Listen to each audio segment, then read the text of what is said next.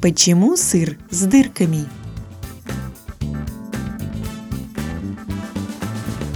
Дырки образуются из-за выделения углекислого газа, которое происходит в результате брожения заквасок из молока.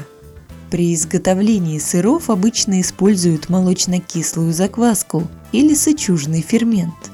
Закваска приводит к образованию больших дырок, а сычужный фермент дает небольшие дырочки. Их размер и наличие также зависит от технологии производства сыра.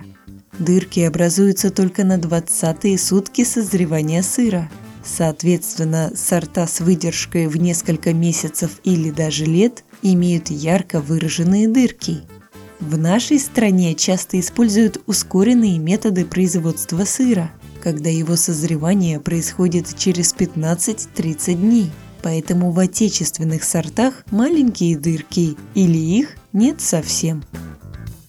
На вопрос помог ответить технолог по молочному и масложировому направлениям Михаил Петров.